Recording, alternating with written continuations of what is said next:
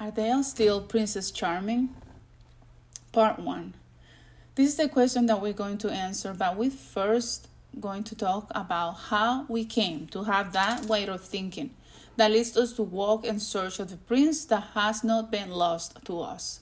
It all starts with a programming that then creates an addiction. Our mind is constantly being bombarded and influenced by the images we see and the things we hear on a daily basis.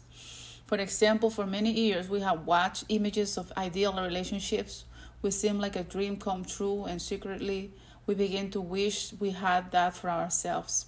We have seen them in movies, cartoons, fairy tales, and in the lives of many celebrities. These programmings are creating affective addictions and all kinds of addictions that, if we do not identify them and deal with them, they can cause mm, mm, many havocs, losses, sadness, and all kinds of evil.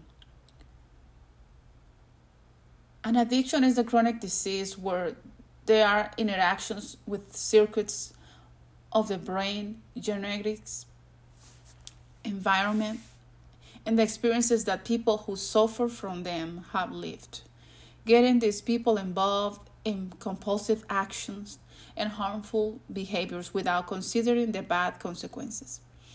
An addiction demands something that we have already consumed in order to survive, and it can cease to exist and lose its strength when we stop feeding it with what is strengthening it. For example, a person who struggles with food and if if he eats five sandwiches a day, that person has to start eating four, then three, and please don't make it a big whole French bread. And so on. They need to start decreasing the amount of food until the body and the mind gets used to that the amount is going down and then getting used to less and less food until that person gets to eat what the body needs without exaggeration. A very interesting addiction is the addiction to the sensations produced by being in love with someone for the first time. This is because in the first three months of the infatuation stage, there are 10 hormones that secrete, secrete certain chemicals similar to those on some narcotics. These are number one, dopamine, number two, norepinephrine, and number three, adrenaline, number four, phenylethamine, number five, oxytocin, number six, endorphins, number seven, acetylcholine, number eight, endothelin, number nine, gonadotropins, and number 10, serotonin. Only one of those hormones has um, as an has as an as it is an amphetamine like effect that causes euphoria. This is intense joy, optimism, and enthusiasm that prevents you from seeing mistakes or dangers, which explains why a person in love cannot see the defects of the loved one in those first mo- those first months because he or she is practically drunk.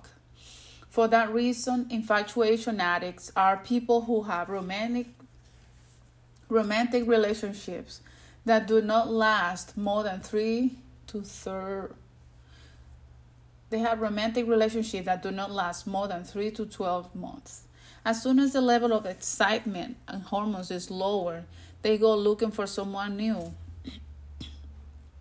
because they are addicted to the hormones of falling in love and cannot be alone. Some prefer to be with people who, although they do not meet their requirements, at least serve them to spend those three months until someone else appears. There are addictions to caffeine, sugar, nicotine, social media, prescription drugs, anxiolytics, antidepressant, and many more addictions. What leads someone to fall into an addiction almost always has the same root and is rejection feeling alone and feeling that no one cares about them, having suffered abandonment or lack of love in childhood or any stage of their life. On other occasions, it can be idleness, having nothing to do and wanting to entertain themselves and feel a strong emotion for which they don't have or they don't find the resources within them or around themselves in a way, in a healthy way. For example, it has been proved that consuming dark chocolate, practicing a hobby, exercising helps us produce happiness hormones similar to falling in love. But there are people that they don't know this, and this is why they enter into those behaviors that hurt them. This story will continue uh, in part two of this topic, and I will bring the conclusion and also explain how a person can get out of addictions. Thank you.